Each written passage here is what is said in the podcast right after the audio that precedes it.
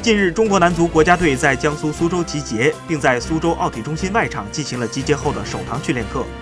因为是刚刚结束一轮联赛，所以训练内容以慢跑恢复为主。金门武将权健的张路、张修为、赵旭日和刘一鸣，以及泰达队的买提江向里皮报道。由于先前进入国足名单的朴成、张林鹏和何超三将出现了伤病情况，无法随队进行训练和比赛，这才有了张修为首次入选的机会。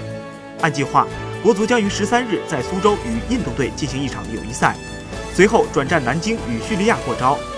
之前，里皮在接受采访时表示，会在明年亚洲杯后离开中国，选择退休。所以，未来国足与国足训练营的关系如何协调，都是未知数。